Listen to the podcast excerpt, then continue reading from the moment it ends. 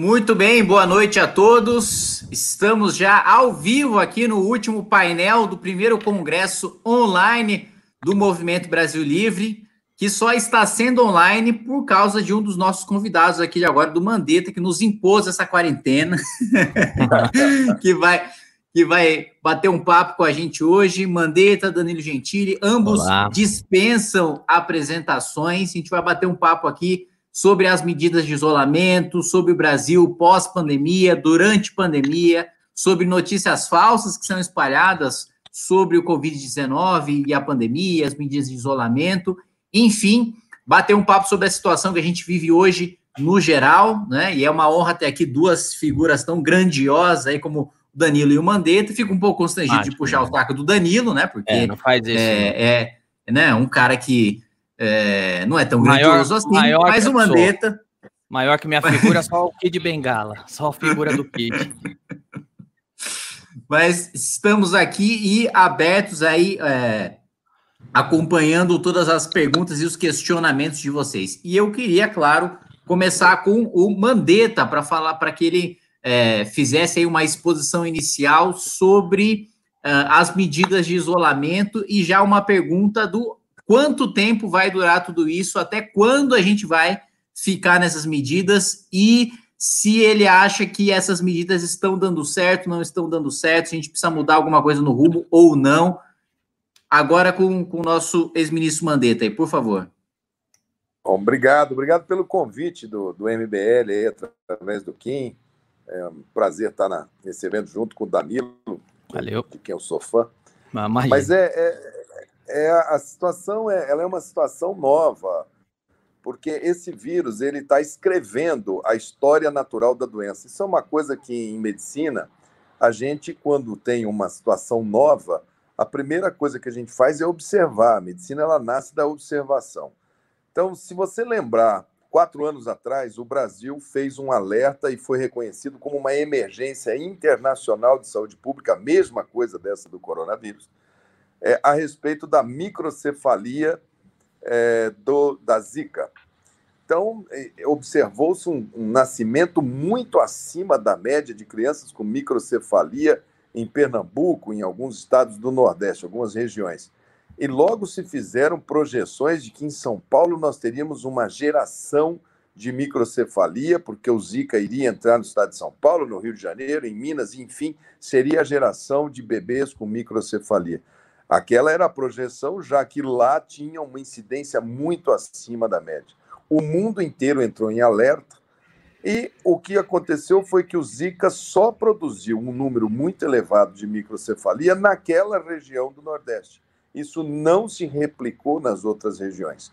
Ou seja, a história natural do Zika e microcefalia, ela ficou numa região do Nordeste e até hoje se procura entender o porquê que isso se deu lá. Por isso você estuda é, é, sistematicamente. Esse vírus ele começa numa cidade chinesa de 12 milhões de habitantes, quer dizer, lá atrás a gente olhou, foi a primeira vez que eu tinha ouvido falar de Wuhan, né? Foi bom para a gente saber que existia uma cidade de 12 milhões de habitantes na China chamada Wuhan, mas lá tem várias outras cidades de 8, de 10, de 5, de 4, de 3. Quer dizer, quantas Belo Horizonte tem na China? Quantos Pequim tem mais de 20 milhões de habitantes. E a China mostrou uns números de que era uma doença que foi é, permaneceu somente em Wuhan. Nas outras cidades, os números eram desprezíveis, é, levando a todos uma sensação de que era um vírus pesado, como a gente chama. Era um vírus que não tinha muita habilidade para transmitir, já que ele fez um cerco dentro de Wuhan e em quatro semanas, cinco semanas, eles encerraram aquilo dali e voltaram à normalidade é, com aquilo, com aquela impressão, a gente se organizou para um vídeo, um vírus pesado, que só estava no hemisfério norte, no frio, no inverno. Quando ele começa a sair da península asiática, ele faz aquele estrago que ele fez no Irã. A gente olhou e falou: ah, o Irã, o Irã tem, tem embargo, né? De certo lá não funciona bem, morreu muita gente, mas tá. Aí daqui a pouco ele entra na Itália e faz o estrago que ele fez no sistema de saúde italiano, que é um bom sistema. Aí faz um estrago na Espanha, outro na França, outro na Inglaterra. Enquanto isso, os Estados Unidos, o Trump estava colocando que era uma coisa tranquila, que era uma coisa menor, que, que ele ia tirar. Achava-se que os Estados Unidos poderia ter uma solução de vacina, alguma coisa, alguma carta na manga para estar tá com aquele posicionamento. De repente, eles recuaram e o sistema de saúde americano, que é, é privado e responde muito rápido pelo fato de ser privado, mas a gente viu cair o sistema de saúde de Nova York, viu cair Chicago, viu cair Los Angeles, viu cair Flórida. É lógico que o Brasil tem que tomar suas medidas de prevenção. O nosso sistema é um sistema presente em todas as cidades brasileiras, o SUS é muito capilarizado, mas ele precisaria ser é, aumentado de tamanho. Por isso, a primeira razão desse distanciamento social foi quebrar a velocidade de transmissão para dar tempo de você ter as condições básicas para enfrentar essa doença. Quais sejam equipamentos de proteção individual, que a China é produtora o mundo fez um erro muito grande de, de concentrar as suas compras é, de commodities, ou seja, produtos de produção de escala. Uma máscara lá na China custa centavos, né? aqui no Brasil custaria cinco, seis vezes mais. Então, o mundo inteiro foi optando por comprar lá. Ela é uma abastecedora única. Então, começa a faltar máscara, começa a faltar equipamentos de proteção individual. Você tem que regularizar, porque o mercado parou. Depois você tem ventiladores para montar leitos de CTI é, e, não, e os equipamentos também concentrados à sua produção. A gente teve que abrir, fazer engenharia reversa e pôr para produzir no Brasil, aos poucos vai produzindo. E o mais difícil de todos, que é você ter recursos humanos de qualidade para atender as pessoas. Então, essa, esses três pilares têm que ser feitos antes que você possa movimentar muito, porque se você movimentar, ninguém tem imunidade, você vai ter uma espiral de casos e você vai pegar o sistema não preparado. Acho que São Paulo está legal, está tá melhor preparado, precisa aumentar um pouco o CTI. Acho que o Rio vai ter muita dificuldade por conta é, é, da característica urbanística da cidade. É, o, a parte sul do Brasil, a gente tem muitos idosos. É, historicamente, o inverno no sul, junho e julho, é muito complicado. Se vier com corona, vai ser mais complicado e o Nordeste, que está sofrendo, é, duas capitais do Nordeste estão em situação muito críticas, que é Fortaleza e é, Recife, Olinda, ali em Pernambuco. Essas duas estão sofrendo bastante e estão lá tentando com, as estruturas que têm. Então, fazer o isolamento, distancia, distanciamento, né, isolamento social, é necessário para você ter pré-condições de diminuir. Conseguimos diminuir a curva? Conseguimos. Não fizemos aquela espiral absoluta. Na, é, Manaus, que foi uma cidade que tem uma carga operária muito grande e uma zona franca que resistiu muito a essa questão de parar a produção, paga um preço agora e um sistema de saúde muito frágil. Então, paga-se um preço agora por ter é, essa condição de fatores. E vamos monitorando. Eu acho que agora muitas cidades abriram isso muito no cedo, agora não tem fôlego para continuar, vão abrir nós vamos começar a ter brotes epidêmicos, uma epidemia numa cidade, depois uma epidemia na outra. Nós vamos começar a ter essa, essa, essa percepção. E, e quando ela se impõe, né, quando ela faz transmissão desorganizada, aí você vai para a quarentena de fechamento absoluto mesmo, que é uma coisa que o Brasil não experimentou é, ainda em função da, da, dessa diminuição dos casos. O vírus está escrevendo a sua história natural e, por enquanto, é só o comportamento da sociedade é quem está influenciando o comportamento do vírus. Bem, posso fazer uma pergunta? É, bala. O, aliás, eu não sei como eu te chamo agora. É, é ministro, ex-ministro, Mandetta, senhor Mandetta, Mandetão, Mandetinha. Como que. Como eu posso te chamar aqui? Outro dia teve um cara que fez uma rima com o meu nome. Eu tenho mais de 7 mil. É, é, é muito, muito graciosa. Do jeito que você mandar, irmão, do jeito que você mandar, vem bem. Então eu vou chamar só de Mandetta, senhor Mandetta, tá bom? Tá bom? Olha só, tá durante a sua fala agora, você falou algumas vezes da importância do distanciamento social. Eu lembro que quando uh, uh, vocês iam discursar, quando você ainda era ministro, pouquíssimo tempo atrás, alguns dias atrás, sempre uhum. passava o cara ali e, e, passava o álcool em gel no microfone, né? Os, os, yeah. É. os, os funcionários lá, tudo de máscara, eles iam, passavam o álcool em gel no microfone, depois saía ia, depois voltava, o outro ia falar, passava de novo. O próprio presidente Bolsonaro foi meio que linchado na mídia quando saiu na rua sem máscara, é, de, falando com o pessoal sem máscara e tudo mais. E você sempre é, teve um discurso de muito cuidado que era importante se proteger, era importante o uso de máscara. Mas no dia que o senhor saiu, vazou na internet um vídeo, quando todo mundo começou a compartilhar, onde você abraçava funcionário sem máscara é. né, na sua despedida. Foi contraditório isso com o discurso que a gente tem que se proteger e porque é perigoso ter esse tipo de contato? Com certeza. A gente lá no Ministério, a gente fez, desde o início, a gente fez um protocolo de biossegurança, como a gente chama. Então uhum. a gente trabalhava sistematicamente com dois a três metros de distância. Lá só tinha, cada um tinha a sua cadeira, cada um tinha a sua caneta, cada um tinha a sua caneca. É, tinha toda uma, uma rotina, todo mundo se cumprimentava, mas de longe e tal. E, mas, ao mesmo tempo, foi um trabalho muito intenso, que consumia todos os dias, das sete e meia, oito horas da manhã até meia-noite, uma hora, e também muito passional, por conta de tudo que, que se deu, de, da maneira como se deu. Então, naquele dia, que era o dia que eu estava, eu tinha terminado, eu tinha, eu estava na minha sala, eu estava encerrando aquela coisa de esvaziar a gaveta, pega isso, isso aqui eu levo, isso aqui é do ministério, não levo. E as pessoas entravam, algumas pessoas muito emocionadas, queriam é, foto, abraçar. Eu falei, não, não pode. Aí nós chegamos à conclusão, falando assim, então tá, uma pessoa abraça em nome de todos os, os funcionários do Ministério. E, e, e, erradamente, né? Aquilo errado merece um pito, aquilo não é para fazer, não. Mas foi, foi uma coisa mas, muito. Mas você se arrepende, de, você se arrepende não, de ter abraçado ou não? não Fala, pô, agora eu vou ficar pegando no meu pé que eu abracei ela aqui. Não, de boa, tranquilo, tranquilo. Ela, ela é uma, uma funcionária de carreira do Ministério da Saúde, é uma pessoa muito do bem, e ela é cantora, ela canta na noite, ela tem CD gravado, e ela queria, porque queria dedicar uma música. E aqui estava. Era, era, um, era um ambiente de muita emoção, era uma equipe que trabalhou é, de uma maneira muito absolutamente próxima, né? A maioria dos funcionários estavam em homework, aquele pessoal que estava ali, não, aquele pessoal era o pessoal que estava trabalhando fisicamente no Ministério, pessoal da Copa, é, pessoal da, da, da, da, motorista, ela é da parte de ciência e tecnologia, enfim, mas é, é, faz parte. Isso daí, hoje em dia, todo mundo julga todo mundo, faz parte. Se, se, é, aquilo não é para fazer, não, aqui é, é para continuar com a distância. Aquilo foi um ponto fora da curva, foi um ato falho do ministro.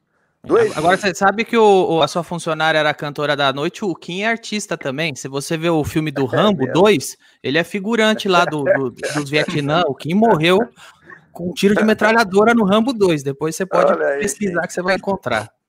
Pô, essa eu quero ver, essa eu quero ver. Mas é, aquilo não pode fazer, não. Aquilo tá errado. Aquilo que eu tá certo. Tá e aproveitando também que você falou agora do que você falou da importância do distanciamento, os Estados Unidos e a Alemanha divulgaram recentemente um plano para que os Estados Unidos, principalmente que eu acompanhei mais, né, para que determinados estados, de acordo com é, a curva, né, de, de, de, de infecção ali é, por coronavírus, eles aos poucos voltem ao, ao normal, né? Acho que é 14 dias sem apresentar é, novos casos com sintomas de gripe, com sintomas de coronavírus, e, e 14 dias sem apresentar novas confirmações de coronavírus, e aí vai abrindo as coisas aos poucos, né?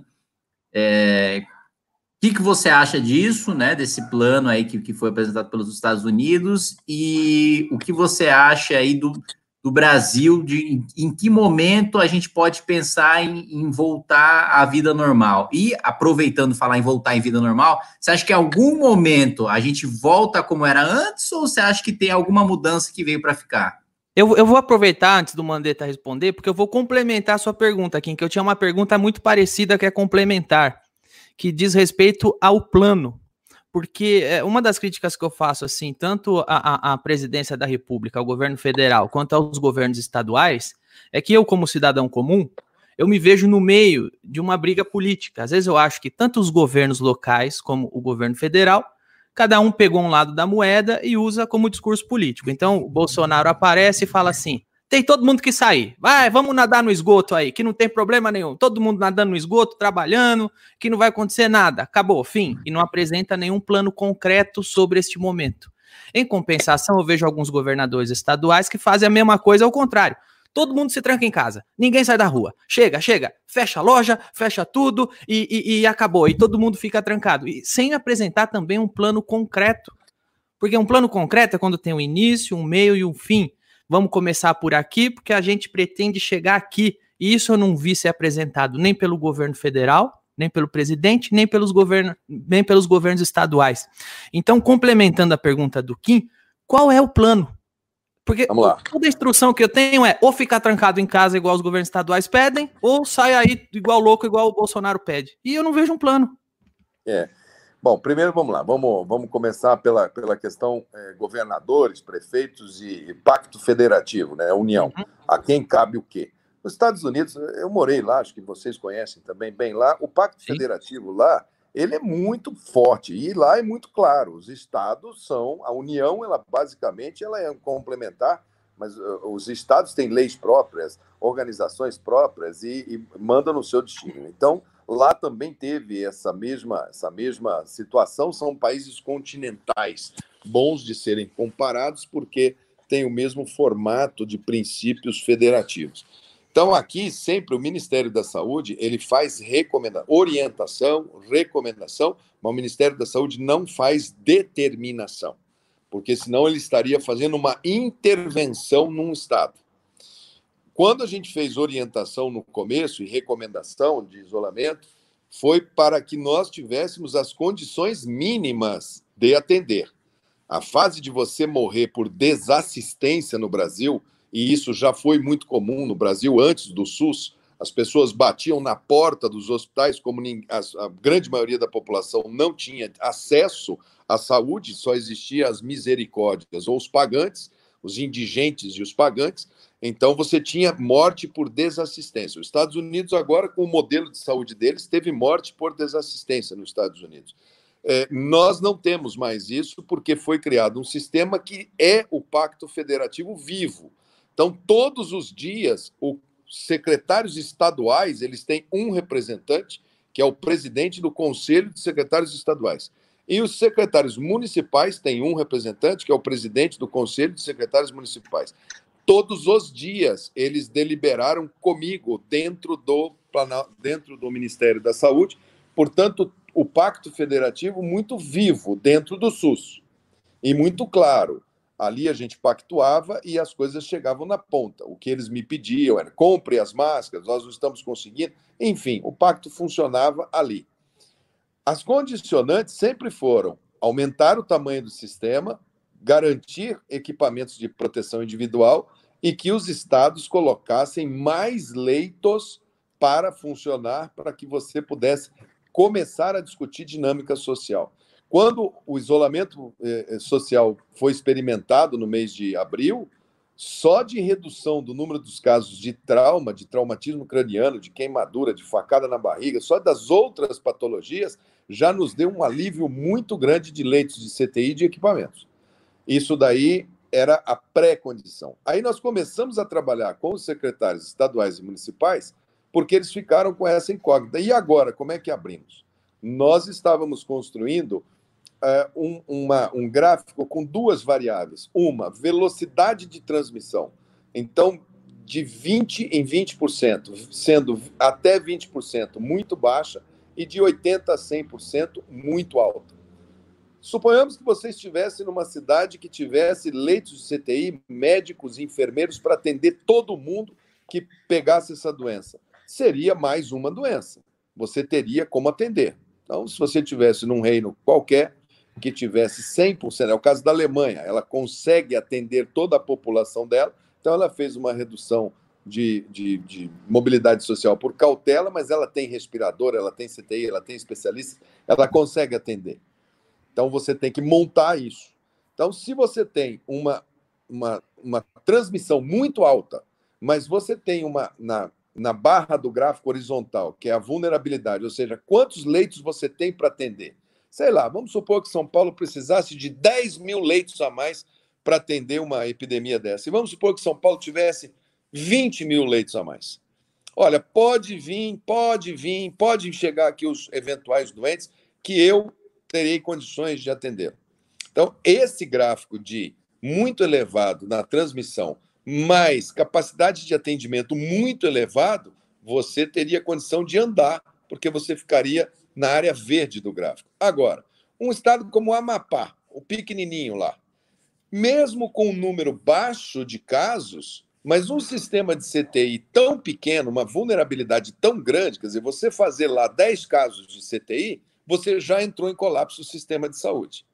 Então, são Brasis diferentes. Nós não temos uma receita de bolo para fazer Nordeste, Acre, Rondônia, Amazonas, Goiás, Tocantins. Cada um tem que ver as suas necessidades. Por isso, o Pacto Federativo é tão importante e os planos serão regionais, municipais e dentro da lógica do atendimento.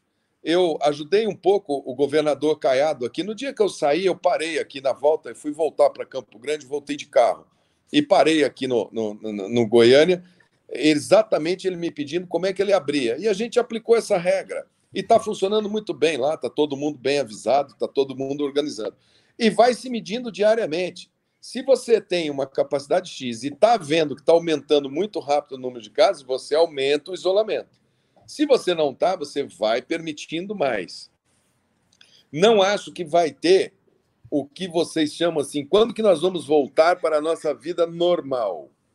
É, vai ter um novo normal. Não, não, nós não vamos ter um normal. É, eu, eu não consigo imaginar muito, por exemplo, se alguém convidar você para falar assim: olha, meu aniversário vai ser amanhã numa boate, pista lotada, todo mundo lá. Antes de ter uma vacina, eu acho pouco provável que as pessoas vão querer ambientes muito lotados, muito crowd, muito de, de, muita, de, muita, de muita proximidade. Eu acho que eles podem até existir, mas a própria frequência vai ser menor, pelo princípio da cautela. E a gente só vai voltar para aquele antigo normal quando a gente tiver a vacina, é, que é, é a única maneira da gente enfrentar vírus. Vacina ou depois que você tiver um número tão grande de pessoas que têm imunidade, que pegaram a doença, que ainda está se discutindo se, se quando você pega a doença, se essa imunidade é permanente ou se ela é relativa. Mas, enfim, quando você tiver um contágio acima de 60% da população, 70%, para você ter um, um, um, um, efeito rebanho, aí você pode falar em volta ao normal, ou uma vacina, que é a maneira mais inteligente de voltar. Agora, uma fórmula pronta para o Rio de Janeiro, uma para Bahia, uma para São Paulo, é, o próprio estado de São Paulo, você tem a Baixada Santista, ela é completamente diferente do Vale do Ribeira, ela é completamente diferente daquela zona de Ribeirão Preto. Ela tem vários micro e macro sistemas espalhados dentro do estado de São Paulo. Eu acho que os números servem de guia. É, você pega um estado como Mato Grosso, ele teve muito pouco caso, Tocantins, muito pouco caso. Por que, que fez um fechamento tão absoluto logo no início? Porque fez um efeito dominó. E aí sim tem uma coisa política. Ah, se eu não fizer isso, vão dizer que eu não estou fazendo nada, então eu vou lá e vou fechar também. Agora, você vai assistir diferentes medidas em diferentes estados, em diferentes momentos desta doença. E isso vai ser algo que você vai ter. A gente estava fazendo uma coisa tipo um sinaleiro de trânsito: verde, é, amarelo, laranja e vermelho. Eram quatro cores é, tá, a gente estava trabalhando nisso daí. Né, não sei se o, o, ministro, o ministro novo que entrou provavelmente vai ver isso, se, se vai querer adotar esse, ou se vai colocar um outro, não sei, é uma questão de, de decisão, para que eles tenham uma guia de como fazer com o mínimo de ciência, baseado na epidemiologia, na história natural, levando em consideração a sua capacidade de atendimento.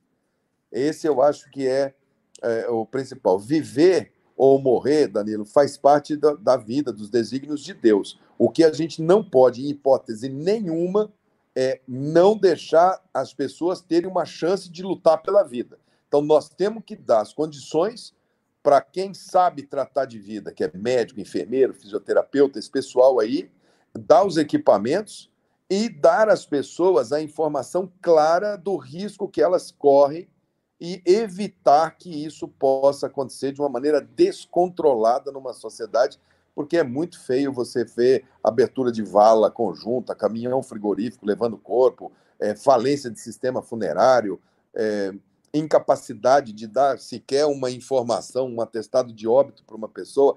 Isso não é possível. Então, a velocidade com a qual nós vamos passar por isso, aí sim é que vem essas diferenças é, minhas em relação é, ao presidente e alguns setores do governo.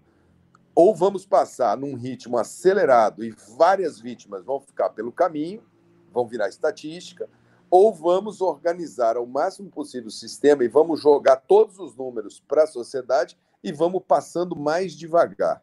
Me pareceu naquele momento que se nós passássemos mais devagar, inclusive do ponto de vista da economia, nós retomaríamos a economia mais rápido do que se passássemos muito acelerado e perdêssemos muitas cabeças boas e, e ficássemos num clima muito down, como está a Itália. A Itália, me parece, agora, hoje eles fizeram o anúncio de como eles vão retomar, mas a, a, o anúncio de como vão retomar, quase nada mudou em função da quarentena que eles estavam. E eles ficaram nessa quarentena porque depois que a, a, epidemia pega ar, como a gente diz, depois que entra nesse redemoinho, mesmo que você ponha as pessoas na casa, ela continua contaminando e continua levando gente direto para o hospital. Eles já estão lá 12 semanas, 14 semanas, com fechamento total da Itália. Né? Eu, isso daí nós não experimentamos e o SUS foi muito capaz, muito competente para não deixar isso acontecer no Brasil. Mas fórmula pronta para o Brasil, se fizer, vai quebrar a cara. Agora, o que eu percebo é que não existe muito é, teste sendo aplicado. Verdade. Você, você não consegue ter um plano, você não consegue planejar. o problema do teste é o seguinte, ah. Danilo. É, você, as pessoas acham assim, teste rápido. A, a, pessoa leiga, a pessoa comum, ela imagina o quê? Bom, o teste rápido é um teste que eu vou ali, pego, ponho, furo meu dedo, sei o resultado sai na hora. Esse é o, assim que as pessoas traduzem. Uhum. O teste dito rápido é um teste que só tem validade, só tem eficácia depois é, 100% é só depois do 16 dia que a pessoa ah, teve sintoma. Por isso que muitos dão negativos e depois vai ver tá positivo. Porque está no ele, início. É, é, ele, ele mede os anticorpos que você fez ao vírus. Então você precisa passar pela doença para saber que você teve a doença.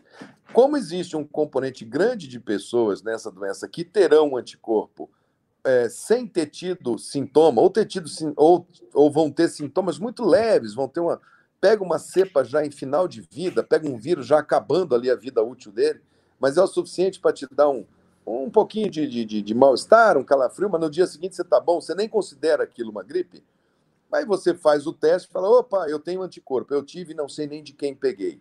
Isso tem um percentual. Então, esse teste ele serve muito para esse tipo de screening e serve para você, num determinado momento, ver se o médico já pode voltar a trabalhar, se a enfermeira pode voltar, o agente penitenciário pode voltar. Ele serve para você saber em que momento o trabalhador pode voltar para a sua, pra sua é, vida profissional, que ele já tenha o anticorpo. Pois é, já mas a realidade. Ah, já o outro teste, já o outro teste, que é o PCR-RT, esse é um teste que você tem que enfiar uma espécie de cotonete dentro do nariz e dentro da garganta dos indivíduos é, e coletar esse material e ir para o laboratório fazer uma leitura para ver se você capta o DNA do vírus.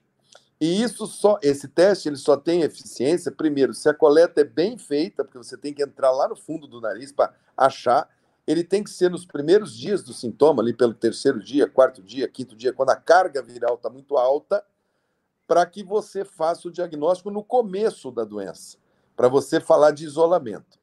No nosso país, a gente briga hoje por dois fatores para poder fazer a PCR e RT no número que nós gostaríamos. Primeiro, a gente compete com o planeta Terra pela compra dos reagentes. Nós não temos nós não somos autossuficientes, não temos a tecnologia de produzir os reagentes para o kit.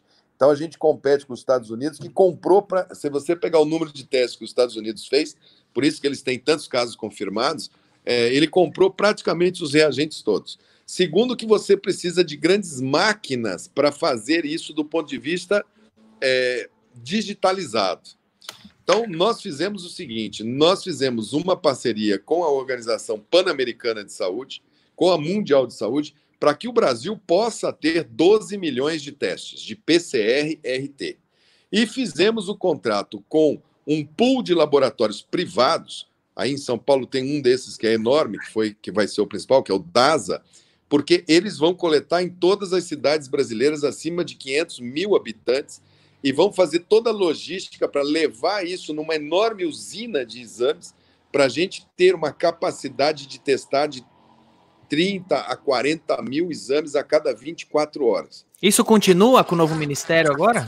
Foi quando a gente saiu, a gente tinha anunciado esse, esse plano. Então, nós temos 10 milhões de testes ditos rápidos, que são esses que só servem para depois do décimo dia, décimo segundo dia. Nós temos 10 milhões de unidades. E 12 milhões de unidades da PCR-RT que a gente conseguiu do ponto de vista diplomático, porque mercado praticamente fechado. Com isso, seriam 22, 23 milhões de testes que nós iríamos fazer, que seria algo em torno de 10% da nossa população. A única notícia que eu escutei do Ministério outro dia foi que o ministro falou: olha, eu vou fazer 46 milhões de testes. Eu escutei esse número, mas eu não entendi se isso vai ser de teste rápido, se vão comprar mais testes rápidos que esses que são tardios, ou se vão ser PCRs RTs, ou se vão ser feitos com outros laboratórios, qual vai ser a capacidade de processo. Não adianta só comprar o reagente, você tem que ter a capacidade de processar. E não adianta só ter o reagente e a capacidade de processar, você tem que montar toda a logística nacional de coleta, drive-thru, colocar isso na temperatura correta, botar no avião, levar para São Paulo, fazer o aplicativo, rodar o teste e informar o indivíduo no aplicativo e informar a Secretaria de Saúde da cidade é, via aplicativo. Isso estava tudo pronto, isso está tudo arrumado para poder ser disparado. Mas é, eu concordo com você, a testagem uhum. é muito baixa no Brasil. Então, mas sendo a testagem, a testagem baixa, você acha que as mortes estão sendo subnotificadas? Você não, acha que a gente é... tem mais. Você, você acha que os dados oficiais estão tão corretos? Acho seguinte, eu acho que a letalidade ela vai ser mais influenciada, porque a morte, a morte, a morte é, um, é, um, é a única coisa que é um, um, um acontecimento assim definitivo nessa história toda. A pessoa morreu, ela tem um atestado de óbito. Então você vai ter aí o número de mortes vai ser mais próximo da realidade. O número de casos, que é quantos casos teve hoje, quantos casos tem, esse nós estamos muito abaixo. Eu acho que morte, a gente tem as mortes de coronavírus ocorrendo e nós temos as chamadas mortes correlatas ocorrendo. Eu quando eu nunca trabalhei com cenários. Eu entreguei alguns cenários para a Casa Civil, para o presidente da República, porque eu sempre colocava assim: vamos lá, lotou os leitos de CTI da cidade. Muito bem. E as pessoas que tiverem infarto? Elas não estão com coronavírus. Aí ela chega e fala assim: Olha, infelizmente eu não posso atender você que está infartado porque eu não tenho CTI. Sim. Essa pessoa vai a óbito. E esse óbito não é corona. A pessoa tem lá, faltou máscara, não temos equipamento. Eu, eu, tinha, eu fiz uma reunião com a White Martins, que é uma grande produtora de oxigênio a Itália consumiu 38 vezes mais oxigênio do que a média de consumo dela por conta dessa epidemia. Quando eu conversei, falei assim: vem cá, e se nós tivermos uma epidemia em todas as cidades brasileiras ao mesmo tempo, nós conseguimos dar 38 vezes mais oxigênio para o sistema hospitalar? Resposta: não, não conseguiremos. Então, imagina se você tivesse o médico, o equipamento, tivesse tudo e não tivesse o oxigênio. Você morre de apendicite, você morre de de, de uma porção de outras coisas. O colapso ele pode ser por uma porção de coisas. Então, essa, essa nossa preocupação com o número de casos, de óbitos, você pega, por exemplo, Manaus. Historicamente, lá morrem, tem 20 enterros por dia. Está tendo 150. É, esses 130 que estão morrendo a mais, uma parte é coronavírus, a outra parte é o que a gente chama de morte correlata, que está acontecendo pelo colapso do sistema. Quando o sistema cai, cai inteiro. Né? Então, essa, essa, esse número de mortes, ele pode ficar sempre assim, ah, mas eu estou achando que tem é, pouca... Por exemplo, a, a vozinha que fica em casa que tem uma cuidadora de idoso, ela toma insulina. A cuidadora de idoso não foi lá atender ela porque está com coronavírus, ou entrou em contato com alguém foi para o isolamento.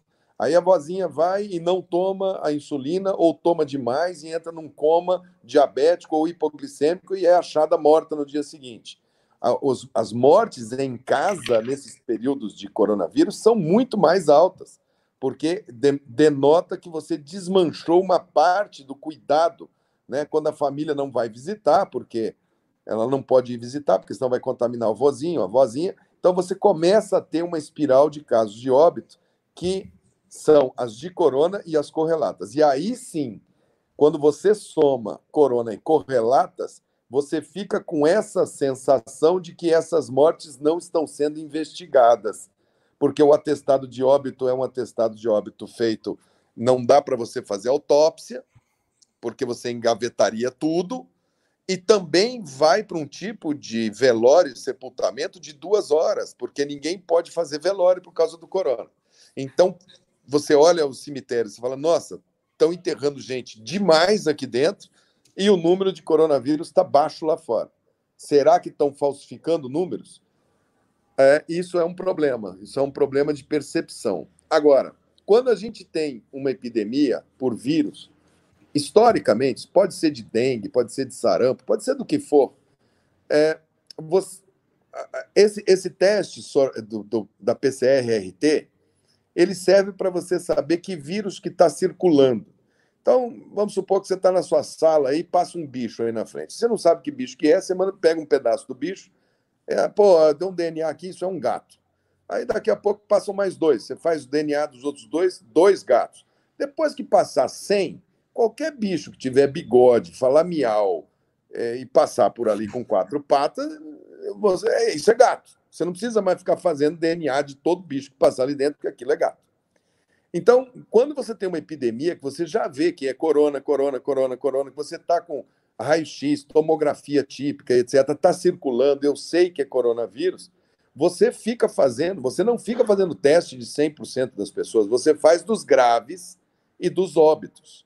E os outros você faz o inquérito sorológico, você faz por amostragem. Então, você pega aí duas mil pessoas, aleatoriamente e testa e vai falando: olha, 10% da população já pegou, 20% já pegou, 40% já pegou, 50% já pegou, que é quando você vai chegar num nível é, de organização. Então, esse, esse, essa maneira que, que a Coreia fez, são países pequenos. A Coreia do Sul tinha feito um enorme de um plano para vírus respiratório, porque eles tiveram a MERS em 2015 e sofreram muito. Então, eles tinham todo um, prepara um preparativo para essa situação. Aqueles países da Península Asiática, todos eles sabem que é dali que começam esses vírus, por conta de uma série de, de fatores culturais, alimentares, etc. E o Ocidente pegou o primeiro vírus desse que efetivamente saiu num galope. E não tendo um plano para uma situação como essa, se viu, primeiro, dependente da China para comprar máscara, para comprar todos os equipamentos de proteção individual. 94% produzido lá. Quando a China fechou, caiu todo o abastecimento. Eu vi enfermeiras do sistema de saúde inglês, que eu conheço o sistema de saúde inglês, com um saco de lixo na cabeça para poder atender, porque não tinha os equipamentos de proteção individual. É uma queixa generalizada do pessoal da saúde. E você teve uma situação em que o teste foi é, é, amealhado, comprado, disputado, está sendo disputado a tapa. Hoje a Arábia Saudita fechou um acordo com a China de aquisição de 10 milhões de testes, e assim está sendo uma, uma diplomacia unilateral, nada de multilateral, uma briga muito grande por esse mercado, e o Brasil procura uh, uh, fazer com a sua capacidade de produção. A Fiocruz produz para nós, vai produzir, vai conseguir produzir nesse período um milhão e meio de testes é o máximo da capacidade de produção nacional. Agora, Mandetta, a gente está chegando aqui na metade do nosso bate-papo e eu queria mudar um pouco o eixo para o eixo político, né? E, e aproveitando o momento, fazer primeira pergunta desse eixo político. É, primeiro, como você foi parar no governo, né? Como é que como é que você foi chamado? Quem é que fez a ponte? Você já era amigo do Bolsonaro? Eu sei que você já frequentava ali uma, um grupo de parlamentares, que não era bem uma frente parlamentar, nem uma comissão, mas é um grupo de parlamentares que ficavam fumando em frente ao Congresso Nacional. Verdade. E, aliás, queria que você se explicasse também como é que o ministro da Saúde pode fumar, um absurdo desse. Já tivemos e... ministros obesos e E... e, além disso, como você foi parar no governo, por que você saiu mais uma resposta, não aquelas que você dava para a Globo News, não. Essa é a resposta inédita aqui do realmente as principais razões pelas quais você saiu. E acho que o Danilo também quer contribuir aí nessa parte do eixo político.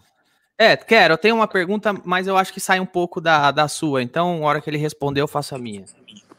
Bom, primeiro, como é que eu fui entrar na política? Né? Eu vejo muita gente aí, é, ah, eu sou de direita, eu sou de direita. Eu, em dois, eu nunca tinha sido vereador, nunca tinha sido deputado estadual, nunca tinha sido prefeito, eu tinha sido é, 10 anos de gestão, quatro anos da Unimed, que é uma cooperativa de trabalho, eu ganhei uma eleição, e depois seis anos secretário municipal de saúde. E eu via que nós precisávamos discutir no, na, na, Câmara, no Senado, enfim, em Brasília, porque tanto a lei de planos de saúde quanto a lei do SUS, o palco de debate é a Câmara dos Deputados. Então, eu fui candidato e eu escolhi, eu fiz a decisão política de me filiar ao Democratas, porque era o único partido que então eu não corria risco de ser da base do governo. Porque eu vejo muita gente falando, achando que encontrou o centro, a centro-direita, o liberal agora, em 2018, batendo no peito. Não, lá atrás eu fiz uma opção na hora que o PT tinha 85% de aprovação do seu Lula. Ali era difícil você chegar e tomar um caminho como esse. Eu entro lá e logo no segundo ano eu me candidatei e ganhei a presidência da Comissão de Seguridade Social e Família, que é a Comissão de Saúde lá da Câmara dos Deputados. Eu me elegi também deputado para o Mercosul e fui para a Comissão de Saúde para discutir saúde na América do Sul. Fui pela fundação do partido discutir saúde na América Central e na Europa, sempre do ponto de vista: temos um sistema público que é bom, que funciona, e somos um governo liberal na economia. É, essa, essa, essas questões relacionadas a essa vida política que eu tive nesse período, ela foi muito retratada quando eu entrei, o DEM tinha 47 deputados e o Kassab abriu um partido e tirou 20 e poucos deputados do DEM. Naquela época só ficou realmente quem tinha dente afiado. Ficou eu, ficou Caiado, ficou Neto, ficou só realmente é, o pessoal que, que queria realmente fazer uma oposição, mas não uma oposição por oposição, é uma oposição inteligente, uma oposição propositiva. É, fiz debates duríssimos com o PT naquela época do Mais Médicos, dos programas cubanos. Se você for revirar aí nos seus arquivos, você vai ver vídeo meu de uma época que não tinha essa loucura de vídeo, com 20 milhões, 30 milhões de compartilhamento, vídeo de 10, 12 minutos, que é uma coisa muito difícil de viralizar. É, e acabei fazendo a coordenação política dos médicos do Brasil inteiro, de uma parte da enfermagem, é, dos agentes comunitários de saúde, completamente. Durante oito anos, eu fui o coordenador geral dos agentes comunitários de saúde do Brasil. E o então deputado Jair Bolsonaro tinha o seu gabinete no mesmo corredor do meu gabinete. Eu ficava ali naquele anexo 3, que vocês chamam carinhosamente de Carandiru, que é aquela parte mais velha dos gabinetes antigos. Eu preferia ali, porque dali eu podia sair e ir naquele corredor das comissões. E, e também eu fumava na época, ali era mais fácil, porque você saía para o lado de fora. Aquele outro prédio lá, o anexo 4, você tem que pegar elevador, tem carpete, eu não gostava daquilo. Então, o gabinete do Bolsonaro era uns, uns 20, 30 metros depois do meu. Então, várias vezes é, eu encontrava ali, ele parava no meu gabinete, muitas vezes para perguntar sobre esse negócio de médico cubano, como que ia votar, como que não ia, porque ele era de um partido que era base do governo, ele era, se não me engano, do PP. E ele procurava sistematicamente se informar como que o Democratas ia votar uma série de, uma série de, é, de matérias porque a orientação do Democratas era uma orientação de quem fazia a crítica. Nós, quando tivemos aí, eu fui. Bom, então, então, basicamente, você está me dizendo que o Bolsonaro perguntava para você como é que fazia oposição. Não, não, porque você sabe como funciona. O nosso Partido Democratas é conhecido na casa como um partido que tem a melhor assessoria para parlamentar. Nós somos, isso é histórico lá dentro. A nossa, a nossa assessoria parlamentar é realmente muito boa, o nível é muito forte o, o Democratas é uma escola de assessoria, tanto que eles disputam ali dentro para tirar a gente do Democratas, porque isso é uma escola muito bem é, fun, fundamentada. Então é normal os deputados perguntarem para os parlamentares do Democratas como que a assessoria do Democratas orientava. Porque a assessoria de um partido como o PP orientava os seus parlamentares para votar com o governo, porque ele era base dentro do governo. Então, eu me lembro muito do então deputado Jair Bolsonaro sentado na bancada é, atrás da do Bolsonaro, atrás da do Democratas. Ele tinha uma relação muito de amizade com o deputado Fraga, Alberto Fraga, e eles trocavam sempre muitas informações sobre os negócios de segurança, é, esse mundo aí que, que é o, o pessoal da, da, da bancada da bala, como vocês chamam lá.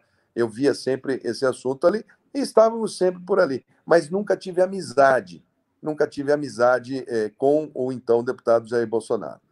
Quando foi no término desse segundo mandato, de 2018 aproximadamente, Eu já tinha dito ao Democratas que eu não tinha mais interesse em continuar. Eu tinha achado esse segundo mandato uma uh, perda de tempo. Foi um ano de fora Dilma, foi um ano de fora Cunha, foi um ano de fora Temer. Eu, no quarto ano, falei: fora eu, chega, também não quero mais. Em 2014 eu já não queria, me fizeram ser candidato. É, e eu, em 2018, tinha uma probabilidade enorme de ganhar e eu não queria, eu não queria mais quatro anos. Chega, estava bom, eu já tinha eu já tinha falado o que eu queria falar, eu já tinha votado o que eu queria votar. Eu fui um deputado que, se você perguntar lá na Comissão de Seguridade, é, eu li todos os projetos de lei. Eu fiz emendas e redações em todos os projetos de lei durante oito anos. Eu era o primeiro a chegar, o último a sair. Eu trabalhei absurdamente grande do ponto de vista legislativo. E eu achava que já tinha dado a minha cota de contribuição. Então, para mim, estava bom, eu, quando chegava em hotel, que a pessoa falava profissão, eu falava médico, eu falava, bom, se eu não tenho, se eu não tenho nem, nem, nem orgulho de falar deputado, é porque eu também não quero ficar aqui. Meus filhos já tinham me chamado, falado, pai, pô, é mico esse negócio de deputado, larga a mão. É tudo bem. Então, não, não era mais para mim. E o então deputado Onyx Lorenzoni, que também é do Democratas, ele iniciou um trabalho junto ao, ao, ao, ao então pré-candidato Bolsonaro, é, levando ele para, se não me engano, foi Coreia, para fazer uma visita. O Onyx foi junto para mostrar sistemas de educação. É, já tinha o Paulo Guedes. Então, quando o assunto era economia, o então candidato falava: olha, o Paulo Guedes é um nome que eu, uma referência para minha economia. E o mercado achava bom. Sim. Quando entrava em educação, falava: a Coreia é um modelo de educação.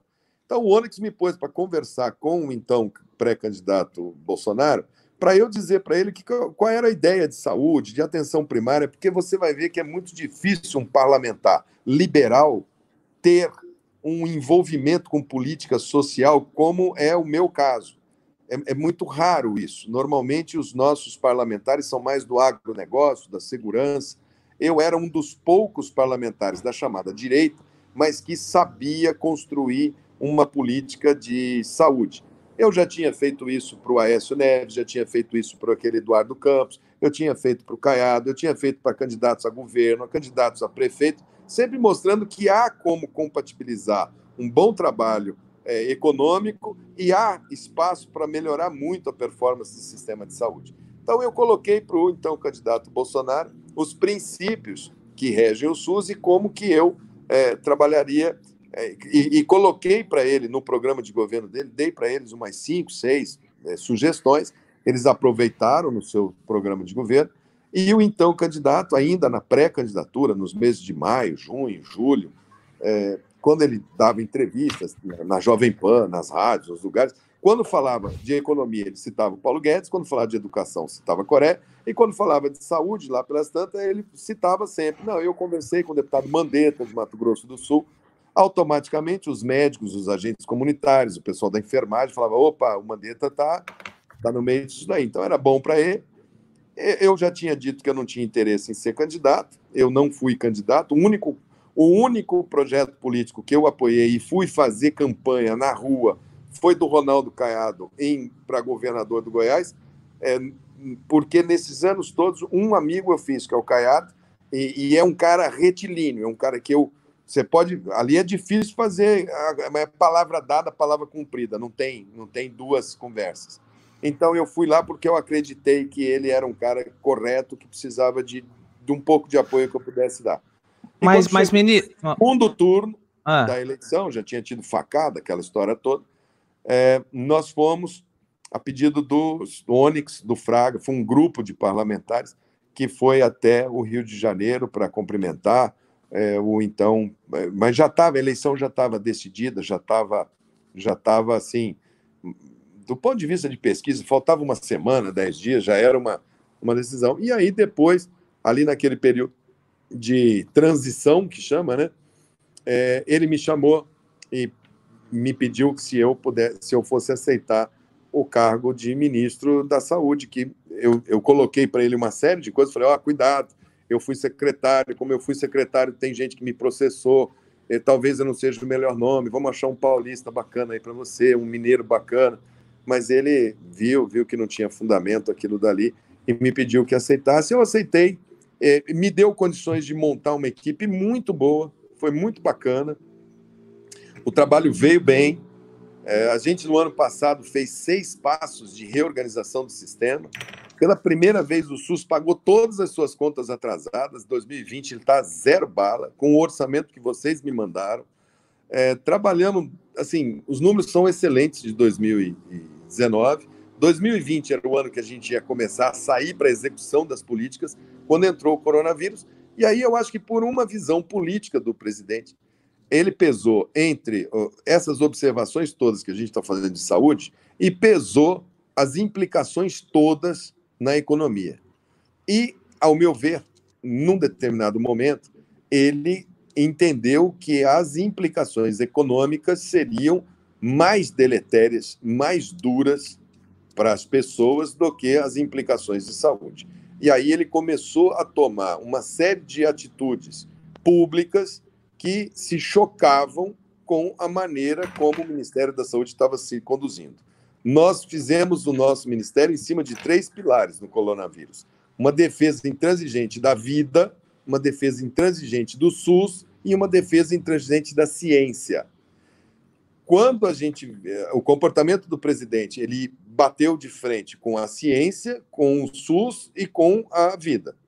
Aí ficou impossível porque eu não podia sair das minhas prerrogativas e ele não podia sair das dele. Então ele resolveu é, é, substituir o ministro, não o Luiz Henrique Mandetta, mas eu acho que ele exonerou ali, foi a ciência é, que a gente estava tentando seguir. Eu acho que ali foi mais uma opção de, de, de, de mudar o perfil, mudar a coordenação, mudar a maneira que estava falando. De repente, o Ministério da Saúde estava falando muito, nós ficamos no ar aí quase 60 dias e eu acho que isso daí, em um determinado momento, isso foi tudo misturando e ele resolveu ter um ministério mais é, é, coadjuvante da Casa Civil do que um ministro que tivesse verbalizando diariamente na casa das pessoas uma visão baseada nesses três princípios. Agora, o senhor começou a, a, a, sua resposta anterior dizendo que queria fora a Mandetta, que você não é. queria mais saber de vida política. De deputado de, federal, não. De deputado. Depois dessa experiência, você ainda pretende manter? Porque o que eu percebo, muita gente que acusa o, o, o Bolsonaro de ter agido mal durante a pandemia, acusa que ele está mais de olho na economia do que na saúde, porque ele está com interesse na próxima eleição. Ele quer que o país esteja bem para ser reeleito. As pessoas que acusam o, o Dória, o Itzel, de estar tá fechando o Rio de Janeiro, também tem essa acusação, que eles não estão preocupados com a população, eles estão preocupados é com o seu capital político, estão preocupados com a outra eleição. E, e, e eu vi o senhor na live do sertanejo, eu vi o senhor entrando no Fantástico. O senhor, o senhor também se aproveitou dos holofotes que o Covid trouxe, né? Você pretende deixar a política? Você estava fazendo isso para se projetar politicamente? Ou, ou, ou não? Ou para você deu a política? É, Danilo, política, eu vou te falar uma coisa, cara. Eu, eu acho que política é destino. Não uhum. existe o cara chegar e falar assim, eu vou fazer um projeto político. Não existe. Pergunta para o Kim, como é, que, como é que ele virou deputado federal? Ele estava, de repente, fazendo a sua, sua. É, veio aquele impeachment, veio esse negócio de MBL, isso nem existia. Ele estava ali e aquilo veio para o lado dele. As, as coisas, é, elas são destino do ponto de vista do que eu fiz ali dentro, eu, fi, eu tinha uma hora, uma hora e meia, todos os dias na televisão, dentro da casa das pessoas, falando sobre aquele, aquele episódio. Live de sertanejo. Mandeta, Mandeta, só uma coisa antes de você continuar. Acho que você está com a mão no microfone aí do, do celular. Ah, é verdade. Boa, verdade. boa, boa. É verdade. Não, voltando, é, é, é, política é destino. Né? A gente. O que, que vai acontecer? Quem que imaginava que ia entrar um coronavírus no meio desse Ministério da Saúde? Eu vi as pessoas escrevendo assim: ah, o coronavírus foi importante para a gente saber que tinha um ministro da Saúde que era um completo desconhecido. Não era isso que era a tônica aí do, dos, dos, dos, cronistas políticos? Sim. Então, é, é, política é destino. O MBL entrou na vida do Kim, ele não planejou nunca isso. As coisas aconteceram, foi um governo esdrúxulo aquele do PT, economia arrebentando tal a população veio para a rua e eles canalizaram, e ele era um jovem naquele momento, com um microfone, tinha conteúdo para falar e teve o seu reconhecimento, assim como vários líderes dessa, dessa geração política que veio através dos movimentos é, da, da, mídia social, enfim, desses movimentos é, pró-democracia e pró-renovação é, na política. Ela é destino. Eu falei, negócio de mídia de sertanejo. Você sabe que eu estava caminhando, eu e a Terezinha, era seis e meia, sete horas da noite, eu estava voltando aqui para o meu prédio, fiz uma caminhada aqui, estava nessa fase de isolamento. Uma funcionária do Senado, que eu conheço, me ligou e falou assim: Você não grava um videozinho para eu mandar para o Xande Avião? Eu falei: Olha, filha, eu não sei quem é o Xande Avião. Ela falou: Não, é uma live. Eu falei: Eu não sei o que é live. O que é que está acontecendo? Falou, não, é porque os artistas, porque o pessoal está ficando em casa, então eles decidiram gravar e colocar para as pessoas escutarem. As pessoas estão nas suas casas. E eu falei, pô, legal. Eu achei que era o Xande, marido da Carla Pérez, porque eu sou da geração do El Chan. Aí ela falou, não, é o Xande do avião. Aí eu falei, tudo bem, tem mais algum? Ela falou, depois do Xande do avião. Você achou que o avião era a Carla Pérez, né? É, talvez, né? Não sei como é que ela tá, mas quando cê, ela tá. Você chegou. Você chegou. Você chegou a votar na nova loira do Tião ou não, Mandetta? Não, mas acompanhei com muita atenção o resultado. é, aí eu já era casado. Aí. O, isso aí, ela não é falou, problema. Para votar é. Depois. De, atenção não é problema, mas votar, manifestar opinião é morte certa. Aí eu falei, tá, eu vou gravar então, o que, que é? Depois é o Jorge Matheus. Agora, esses sertanejos é, que estão aí, a maioria deles, não esse Jorge Matheus, que é uma dupla, acho que é eleição de Goiás ou São Paulo, mas a maioria de Mato Grosso do Sul, de Campo Grande. O Michel Teló, outro dia, estava me ajudando com a vacina. Conheço, conheço o Michel Teló de pequenininho. É, Tá escutando aí? Tamo, tamo, tamo, tamo, tá tranquilo. Oi? Você tá escutando? Não, tá, é, tamo, tamo, tamo. Tamo uma ligação no meio do meu telefone. Não, não, não, tá. Você falou que conhece o Michel Teló de pequeno. Então. Não, não caiu não, tamo aqui. Alô, Kim? Estamos escutando. Ih, será que ele não tá escutando a gente? Alô?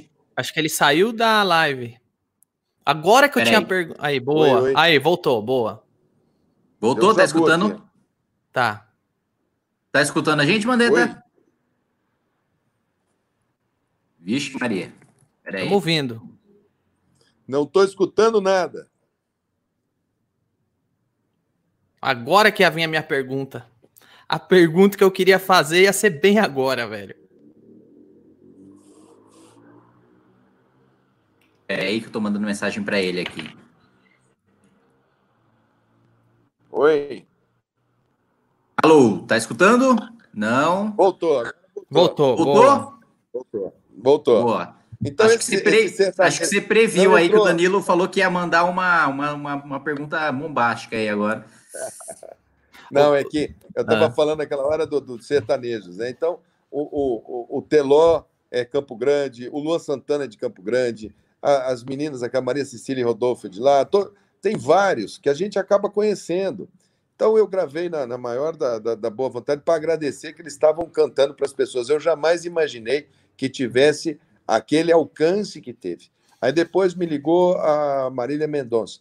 Eu falei, olha, eu, eu posso falar aqui da, da própria coletiva. Tá? Ah, eles Porque te procuraram para você fazer a, aparecer lá? Não, Foram não, eles? O, o, o do Xande e do Jorge Matheus eu gravei a pedido de uma funcionária do Entendi. Senado.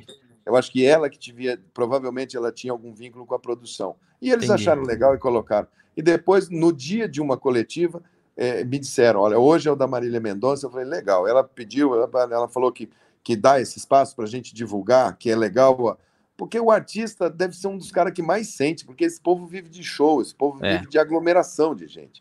Então, e o, o Bolsonaro ficou bravo com isso, com, com você gravar cara, e participar de live sertanejo? Nunca te nunca falou nada, pessoalmente? Não, nunca me falou nada disso aí, não esse papo nunca teve, não. Se, se se sentiu bem ou mal, não externou em nenhum okay. momento isso daí. Não, isso, Agora... não foi, isso não foi agenda. E a entrevista para o Fantástico, sim.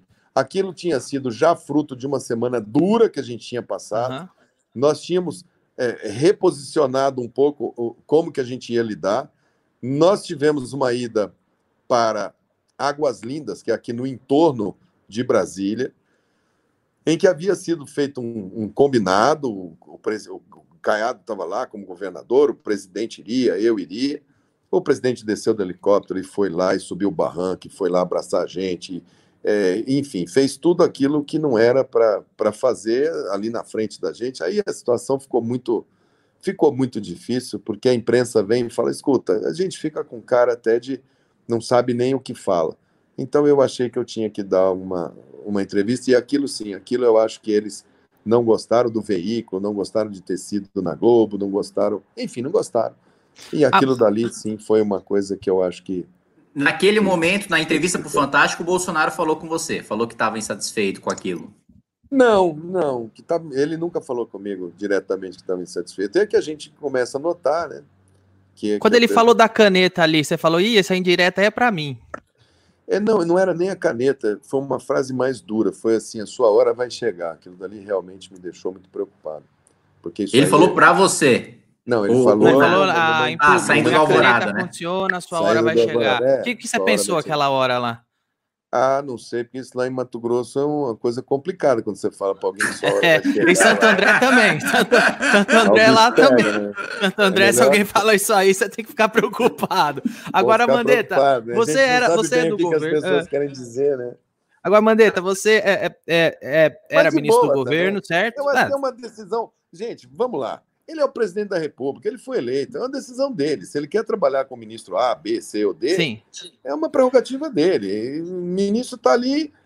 Eu sempre disse que eu não abandonaria o cargo, porque eu não podia abandonar um país com uma situação como aquela. Não tinha, não tinha, é, não tinha menor cabimento.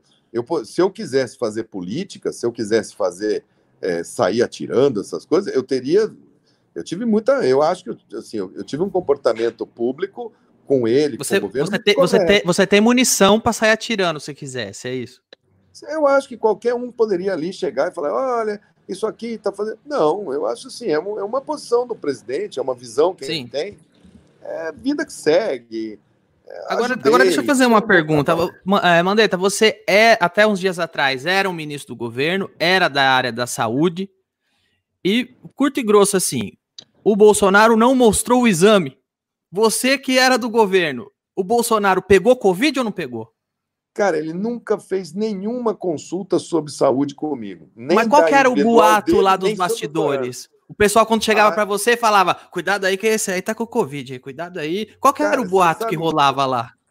Primeiro que eles a, a, a, segurança de todos eles muito muito muito precária, porque eu comecei a falar de, de coronavírus para aquele pessoal que organiza cerimonial, eu me lembro que a posse da, da secretária Duarte, Regina Duarte, é, eu, eu, eu, eu cheguei, eu já fiquei de lado, eu levei um álcool gel, lá não tinha. É, na hora que acabou o falatório, era uma beijação, abraço, é, cercando, gente para tirar selfie com o presidente, com ela. Eu olhei e falei: Meu Deus do céu, isso daqui vai contaminar todo mundo é, até aquela viagem para os Estados Unidos, não havia um frasco de álcool gel na antessala do presidente. É, eu ia, eles, eles, eles, vinham me cumprimentar e, e eu já estava impregnado de, de, de, cuidados, então eu era o chato, porque eu chegava e falava oi de longe, falava, ó, oh, não encosta não. Oh, Mas você acha que ele pegou? Eu não sei, não dá para saber, porque você teria que ver exames, né? Ele teve uma comitiva dele, eu conheço o senador Trade, o senador foi lá para minha sala, no meu gabinete, falar que tinha é, voltado da, da viagem para os Estados Unidos e tinha é, sentado na cadeira na frente do Fábio Weingarten, que era esse que tinha anunciado que estava doente. Eu falei, então é bom você ir fazer o teste. E no dia seguinte, o senador. Eu fui, naquela noite, eu fui à Câmara dos Deputados, foi uma reunião que teve o ministro Guedes, o, o presidente Maia, o presidente Alcolumbre, o senador Trade, que, que no dia seguinte avisou que estava contaminado, ele estava na reunião dentro da comissão. Eu me lembro dele cumprimentando a, a, a senadora Mara Gabrilli com um beijo no, na testa. É, eles estavam todos completamente fora da casinha, eles não estavam entendendo. Então eu acho que precisou começar a aparecer muita gente doente daquela daquela comitiva, acho que foram 17 ou 20 pessoas que testaram positivo e tiveram doença, seguranças, enfim, é, para que começassem a, eu começasse a ver algum tipo de preocupação biológica é, entre eles, e olha que ali a faixa etária de muitos ministros, né, ministro Guedes, ministra Tereza, é um pessoal que está numa faixa etária de grupo de risco, então que precisariam é, tomar todas as precauções, porque uma das coisas que aconteceu na Itália foi exatamente a contaminação da cadeia de comando. E quando você perde a cadeia de comando, isso, isso prejudica muito tomadas de decisões. Então, quem assessorou o presidente nesse negócio de saúde é, deve poder te responder, porque alguém viu os exames dele, mas eu nunca fui chamado nem para ver os exames dele como pessoa, como paciente, eu não sou, não, nunca fui médico. Mas não tinha um boato presidente. nos bastidores ali? Tinha Cara, um boato tô... desse ou não?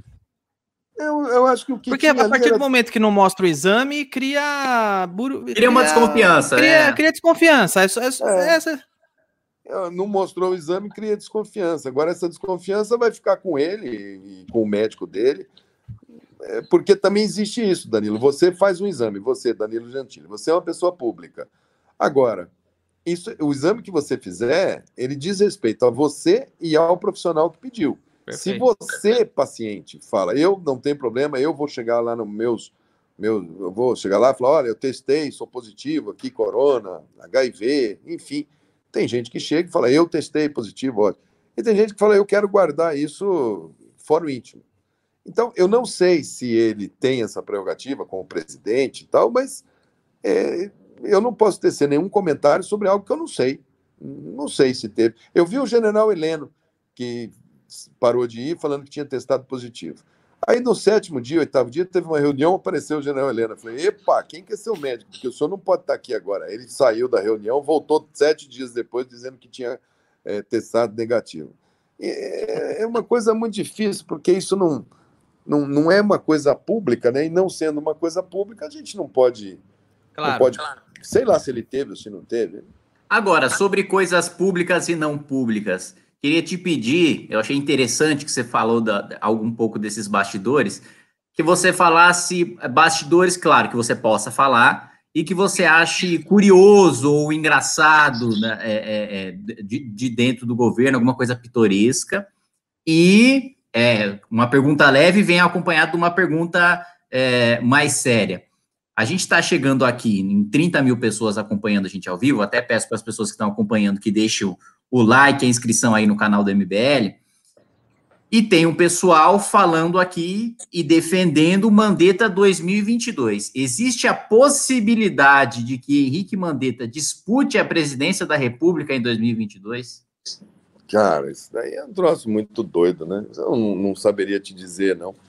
Eu, Ih, que... Isso é, aí, aí tem cara de é... sim, hein? Tem não, porque, sim. porque você soube joga. dizer, Mandetta, você soube dizer que não queria mais ser deputado. Você soube dizer que deputado nunca mais. Isso aí você soube dizer. Hein? Isso eu posso te afirmar categoricamente. Eu, eu não quero, não, não desejo me candidatar a deputado federal. Eu acho que isso eu já fiz, já colaborei. É, acho que o espaço tem que ser aberto. Fico, me sinto representado pelo Kim, por vários que lá chegaram, de outros partidos também. É, não, não, não tenho, não, não, não, quero, não, não vou, né? Vou começar, estou reestruturando minha vida. Eu fiquei, esse período do Ministério da Saúde, eu sou workaholic, eu trabalho 15 horas, 14 horas em, em situação normal. Nessa do corona, é 20 horas, 19 horas, 21 horas e me interrompo. A minha mulher, a Terezinha, falou assim: Olha, você. Eu falei, você pode. Eu estou tão focado nesse assunto que ela podia arrumar até um, um, um, Ricardão aí que eu não ia ficar nem sabendo, porque eu não ia me preocupar com o assunto. Então, quando eu acabo esse negócio, quando eu acabo o ministério, a primeira coisa que eu vou fazer agora é tentar colocar a minha vida em ordem, porque eu fui lá na minha terra, fui lá ver minhas coisas. É, eu tenho propriedade rural, que é uma coisa de família que eu nunca mais tinha ido. Fui lá ver se estava no mesmo lugar, tem conta minha atrasada. Então, a primeira coisa, eu vou arrumar a minha vida pessoal essas coisas do que você quer saber de, de política, dessas coisas, é, eu não vou falar por qual editora vai ser, mas eu estou começando, comecei hoje a escrever um livro. Então, assim que eu tiver o livro, eu vou lá ah, no Ah, opa! Então temos, lá, um, mostrar temos, temos um furo exclusivo aqui. Vai ter livro de Henrique Mandetta sobre bastidores do Ministério da vai. Saúde? Não, bastidores do Ministério não, mas a última vez que se usou quarentena no Brasil foi em 1917, não tem nada escrito. Eu acho que ali a gente tem que colocar como é que é, em pleno século XXI, você ter que lançar mão de uma, de uma restrição de direito de ir e vir, de uma restrição de mobilidade, em nome de uma doença infecciosa, uma coisa que a humanidade achava que já tinha completamente superado, e como foi a reação, como foi a reação é, das autoridades do entorno, como foi a reação da imprensa, como foi a reação dos cientistas. É, eu tive que fazer uma lei, você votou uma lei quando eu fui trazer aquele pessoal de Wuhan, porque nós não tínhamos nenhuma lei que regulamentasse é, quarentena, porque ninguém nunca pensou numa lei de quarentena. E lógico que para si, é, é, eu fui esse ano, eu fui o único ministro de Estado de um país que tem um sistema público de saúde convidado para o Fórum Econômico de Davos. Eu fui para Davos e exatamente no último dia de Davos foi o dia que começou que a Organização Mundial de Saúde reconheceu uma emergência sanitária é, na China. E isso foi é, aproximadamente no dia 16 de janeiro. E eu deixei o Ministério da Saúde dia 16 de abril. Foram 90 dias. Nesses 90 dias, eu acho que é meu dever colocar essa crônica de como foi, como foi o Congresso, como foi a questão dos recursos, como foi a tratativa, e logicamente que dentro disso existem momentos que são momentos típicos é, da, da classe política, da vivência política, mas nada, em absolutamente nada pejorativo, nada agressivo, uma uhum. coisa muito mais para você deixar como um documento. É, eu bati muito na tecla da ciência, da ética, né, da, da, nossa má qualidade da educação em saúde, que vocês vão ter que rever lá. Pô, nós estamos formando enfermeiro por curso à distância, cara. E aí você chega e você quer um enfermeiro bom para te cuidar em CTI. É, não dá. Isso daí tem tudo tem limite, né? Então, é, é um debate que precisa ser feito. Isso eu vou botar no papel e vai ficar um livro bem legal, que eu acho que ele vai ficar aí para para que ele sirva de um documento tanto para a classe política que futuramente vai ter que ler isso para ter um para entender um pouco o que é o Ministério da Saúde, o que é um SUS, como é que ele funcionou os personagens eh, principais, é, e eu vou colocar isso no papel. No momento, é o depois de cortar o cabelo, que era meu primeiro projeto ao sair do Ministério da Saúde, foi difícil. É, levei uma semana para achar o meu barbeiro, ele estava perdido na quarentena. Eu tive que recuperar ele da quarentena, cortou.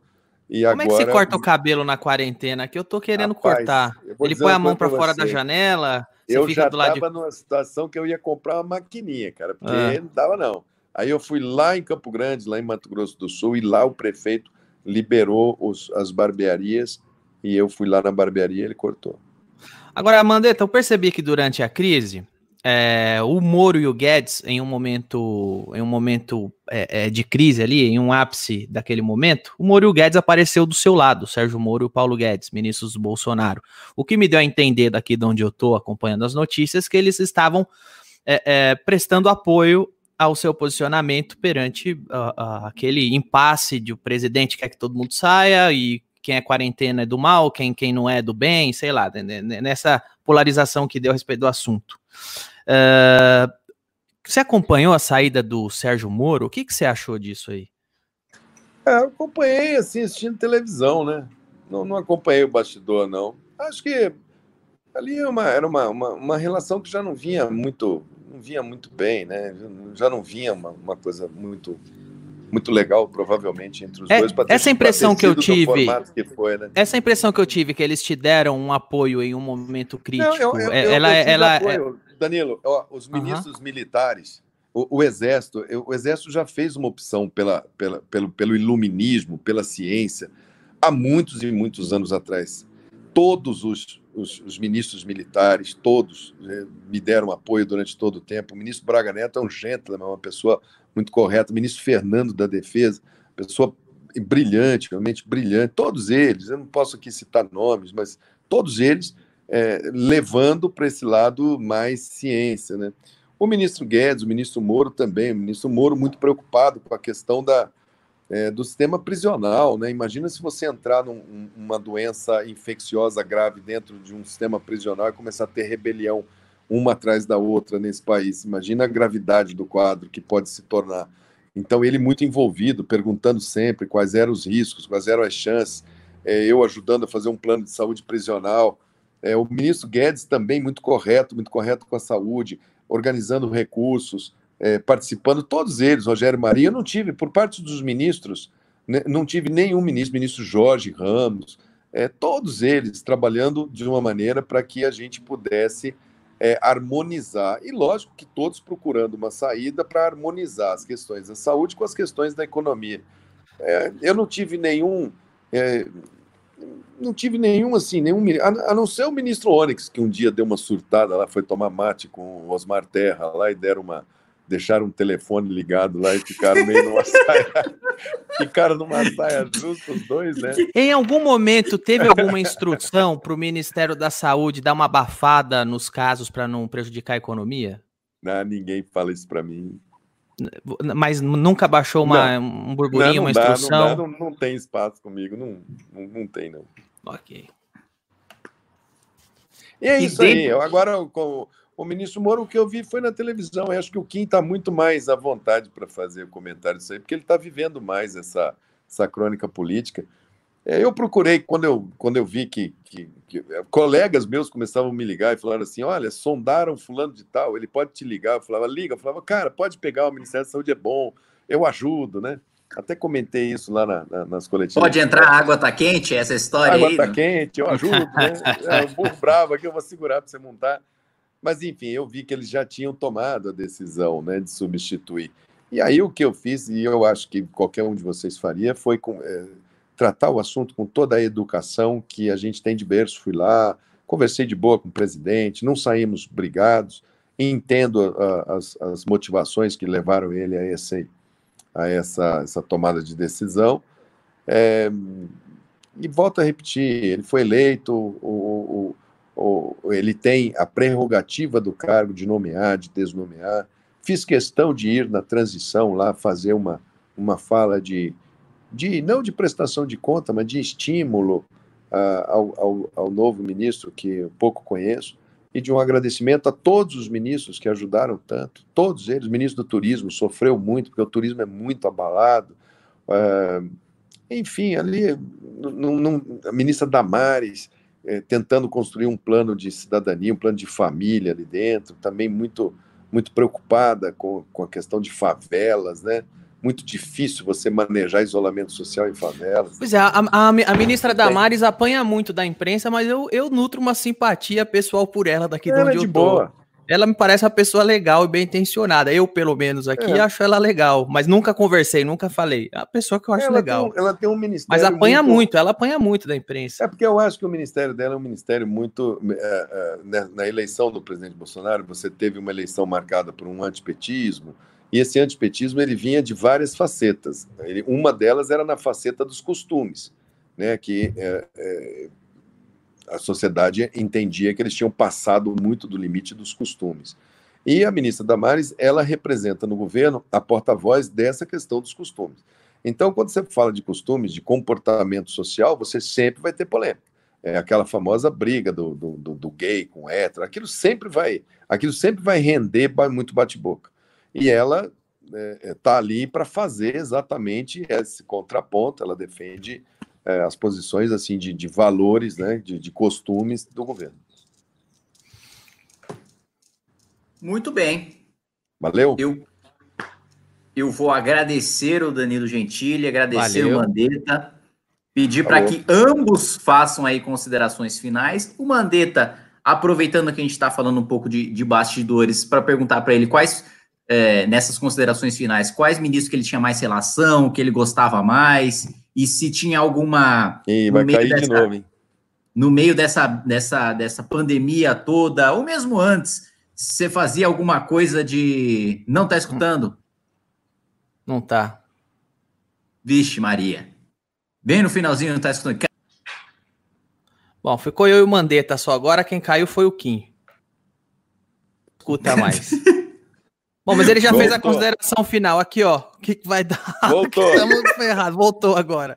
Voltou. Voltou? É, eu tava eu falando. Não escutei aqui... nada que você falou aí. Não, eu tava falando eu tava aqui. que você estava falando, mas não escutei. Tava falando aqui da consideração final. Aliás, aproveitando que o Danilo falou aí da. Primeiro, a... aproveitar o Mandetta nas considerações finais, da perspectiva que ele tem, né? Se o Brasil vai ser melhor ou pior do que, do que na média mundial. E continuando nesse ponto de bastidores, quais ministros que ele era mais próximo, que se ele eu sei que ele, que ele é um fã aí de, de músicas e de poemas, né, da literatura, e se ele compartilhava isso aí com algum ministro, o que, que se ele ia tomar uma cerveja com algum, com algum ministro, que, quem que era mais próximo, que achava mais legal, que contava piada, falava besteira, e também para o Danilo fazer, quiser fazer mais alguma pergunta para o Mandetta e quiser também fazer suas próprias considerações finais sobre Não, aí tá a... tudo bem. Quero... Eu quero saber, eu também quero saber da pandemia ah. na perspectiva dos humoristas, se os humoristas estão passando fome ou não. Pois é, problema. Da, da pandemia para o humorista tá problema. A maior parte dos comediantes trabalham com plateia. Eu mesmo sou dono de um comedy club que tá difícil manter. Eu não sei como vai ficar ainda no fim da pandemia. Eu tenho um comedy club na Avenida Augusta, o Comedians, já é uma casa de 10 anos de sucesso, que sempre teve fila para entrar, e eu confesso aqui que eu não sei se ela continua por causa desse período. Então, assim, graças a Deus eu tenho outros trabalhos, mas eu fico pensando muito no pequeno empresário que tá nisso, né? Então, assim, é, os comediantes também estão sentindo muito, porque trabalham com plateia, dependem do cachê do show, e a gente espera que isso acabe logo. É basicamente isso daí. Bom, o MBL me convidou para estar tá aqui. Quando eu soube que eu teria a oportunidade de fazer algumas perguntas ao Mandetta, é, eu topei. Agradeço ao Mandetta aí pelas respostas e ao MBL pelo convite. Muito obrigado. Valeu. Bom, é, também, convite aí do MBL. Eu pouco conheço, não conheço muito o perfil, conheço só o Kim, mas a distância, porque não fomos deputados juntos, mas conheço ali da, da sua atuação dentro do partido, por isso aceitei. É, quando ele me falou que a tal Danilo me deu um gelo na barriga, eu falei, putz, já Mas... eu não tô, não tô fazendo entrevista com ninguém. Achei Lá que vai o chato. Só... vai ter alguma pegadinha. Mas não, foi legal, acho que foi um, um bate-papo. É isso aí, é, é, é, ter muita tranquilidade, apostar na ciência, vamos botar nossas fichas na ciência, vamos ter um, alguma, algum medicamento num cenário mais curto, nós vamos ter testes melhores. Eu acho que o teste, é, até aqui no Brasil, tem uma linha boa aí de raciocínio, em vez de usar DNA, usar o RNA. Parece que vem alguma coisa de teste muito mais rápido, que vai dar muito mais segurança para a sociedade ir e vir.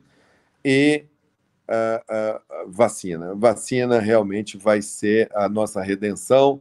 Não é fácil, não pense que tem nada pronto, nós vamos ter que quebrar a cabeça, botar recurso. Uma pena que o Brasil não participou anteontem, teve a Organização Mundial de Saúde, fez uma reunião com todo mundo, para todo mundo fazer o esforço mundial da vacina.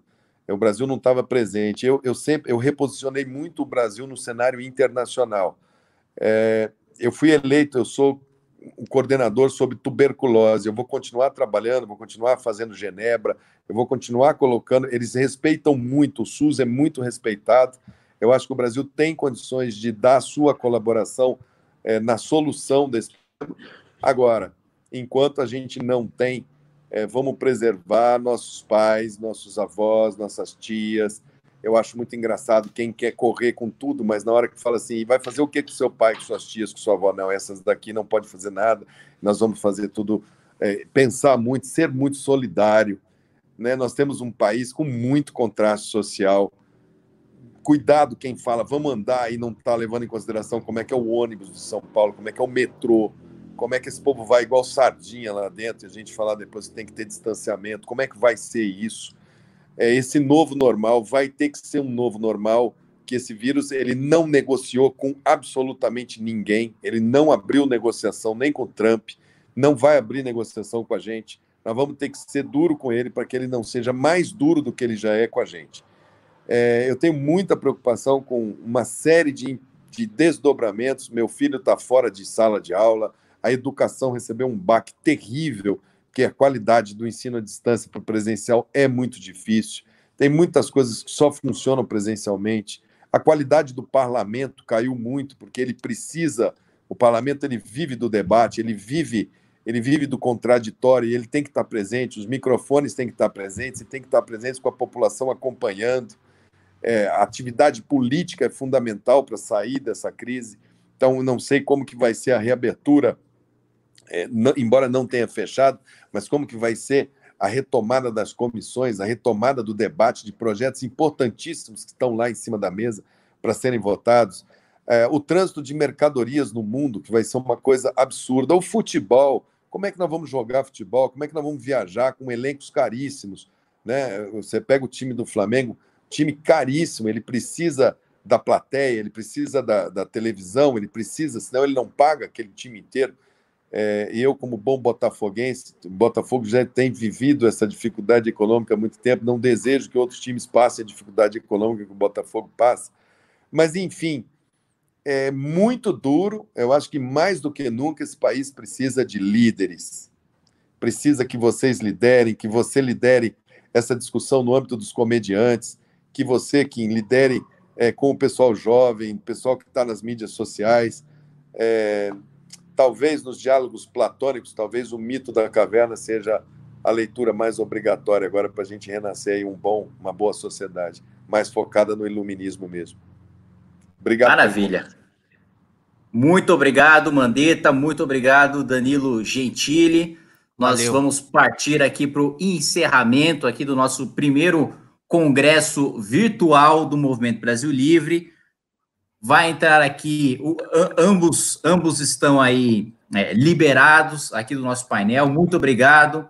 Falou. Renan, Renan Santos chega agora para fazer um, um, discurso final, motivacional, no melhor estilo. É, esqueci o nome, Augusto Cury, no melhor estilo Augusto Cury, Renan Santos entra agora para fazer esse fechamento, esse encerramento ao tempo em que, para deixar Renan Santos com toda a tela, né, e, e com todo o palanque, para que ele mostre a sua glória em toda a sua dimensão, que eu me despeço de todos vocês. Muito obrigado por vocês terem assistido. A gente quer saber se vocês gostaram desse modelo. Se inscreve no canal, deixa like, comenta aí para a gente se vocês gostaram desse congresso, se vocês querem que a gente faça mais congressos online, quem vocês querem que a gente convide para esses conversos, para esses congressos online.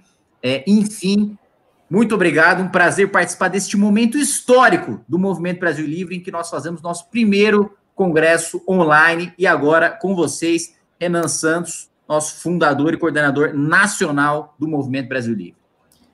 Pessoal, Kim, muito obrigado. Galera, foi para a gente um enorme sacrifício no meio de uma pandemia, com galera trabalhando em casa, com medo, saber que nós tínhamos uma escolha agora fazer um produto que pudesse mostrar para vocês, ao longo do dia, um dia inteiro, debate político bom, discussão séria, gente séria, de gente até da esquerda, como o professor João César, ah, agora coroar com o ministro Mandetta, abrindo o coração, trocando ideia com o melhor apresentador de talk show hoje do Brasil, que é o Danilo Gentili. Vocês viram tudo isso, isso aqui serve também como um recado para todos nós, tá? Nós fomos, como do movimento nos últimos anos, destruídos, atacados, tratados como traidores da pátria, vagabundos, vendidos por fazer uma única coisa: quer falar a verdade para vocês. A gente poderia ter se tornado um vendido, um vendilhão como esses caras que se entregaram pro governo e que trocam toda a sua dignidade por like, por curtida, por afago em rede social, mas nós aceitamos passar pelos dias negros, os dias onde as pessoas não davam bola pra gente, falavam que nós éramos, ah, quem dane esse MBL? Dane pois bem, o MBL tá aqui só por causa de vocês, porque vocês, cidadãos dependentes que estão agora conversando conosco, que assistiram essas lives, vocês estão de parabéns. Primeira coisa que eu peço é uma salva de palmas para vocês aí. Manda as palminhas aí no chat para vocês que assistiram, para vocês que ficaram até aqui, para vocês que interagiram, para vocês que ouviram um ministro, um apresentador, um deputado trocando ideia como se fosse a coisa mais normal do mundo, de forma gratuita, o que demonstra que dá para fazer coisas grandes, dá para fazer grandes lives, grandes discussões, sim, de graça. E é o seguinte, o senhor Jair Bolsonaro, nós tivemos hoje aqui todo tipo de gente discutindo os seus problemas, uma boa, discutindo o Brasil numa boa, dando um recado claro para você, que mesmo com as diferenças, nós vamos construir um Brasil a despeito de você. Você vai parar de dividir a gente. Você vai parar de tratar todo mundo como se fosse traidor, mentiroso, comunista. A única pessoa que traiu alguém aqui foi o senhor. Você traiu a todos nós, traiu a confiança. Você traiu um ministro técnico. Como disse o Mandetta, você, não foi o Mandetta que foi demitido, foi a ciência que foi demitida. Você traiu seus valores. O próximo a cair vai ser o Paulo Guedes. Todos vão cair. Todos vão cair única e exclusivamente porque seu projeto é mentiroso. E as pessoas estavam aqui hoje em busca de verdade.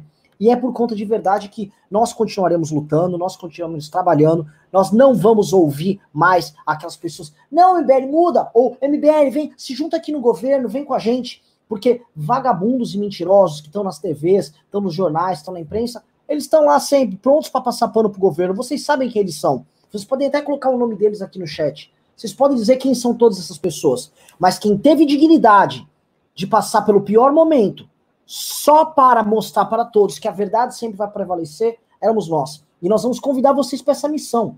Nós vamos derrotar os mentirosos desse governo. Nós vamos derrotar aquelas pessoas que estão difamando o Moro, que difamaram o Mandetta, que difamaram o Danilo que estava aqui, que difamaram a todos que estavam lutando única e exclusivamente para tornar o Brasil efetivamente um país livre. E nós estamos só aqui para isso. Um Brasil livre. Então vai ter mais eventos. Amanhã se prepare. Amanhã veja na imprensa o Kim e o Rubinho terão um anúncio bombástico. Então preciso que vocês estejam conosco. Deem seu like, clica aqui no canal, faz parte do canal, se torne membro. Ser do MBL nunca foi fácil. Ser do MBL significa perder amigos, significa contrariar o que é legal, o que é bacana, mas por vezes ou você nada contra a corrente ou a corrente te leva. E não necessariamente a corrente vai te levar para um lugar legal. A corrente, por vezes, ela te conduz para o precipício. Então, esse é meu recado para vocês. Muito obrigado por passar esse dia incrível com a gente. Eu estou orgulhoso demais de todos vocês, orgulhoso mesmo, orgulhoso de todo mundo. Agradecer a equipe de produção que trabalhou aqui esse fim de semana inteira. E presta atenção, trabalhou num evento gratuito. Trabalharam sabendo que não sabem se amanhã o MBL vai ter dinheiro para pagar suas contas, mas trabalharam o dia inteiro. Agradeço a todos os convidados que não cobraram um centavo e gastaram o seu dia aqui conosco, trocando ideia. Agradeço a todos, tá? O que nós fizemos hoje foi histórico. Debatemos um país em crise, debatemos uma pandemia em alto nível. Do Pondé de manhã a aqui ao ministro Mandetta. Todo mundo e coroado, obviamente, por vocês que se não fossem, se não fosse a energia que vocês depositaram, a confiança que vocês estão depositando na gente, nós simplesmente teríamos fechado. A gente teria deixado de existir. E tava todo mundo agora ouvindo o consenso burro ou da imprensa ou o consenso burro vindo ali das redes pagas com dinheiro público do senhor traidor Jair Messias Bolsonaro.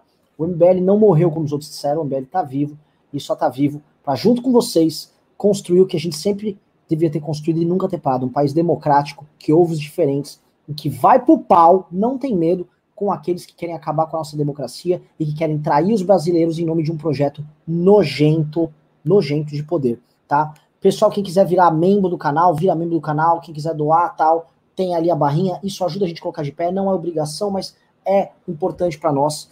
Esse é o meu recado, galera. Obrigado. E talvez tenhamos mais, hein? Talvez, vamos ver quanto dura aí a quarentena. Talvez a gente tenha mais novidade. Grande abraço, tá? Haters chorarão e os nossos apoiadores caminharão conosco. Diziam que a gente ia terminar uma Kombi. Parece que a Kombi ficou grande demais para ser ignorada. Esse é o nosso recadão. Valeu, galera.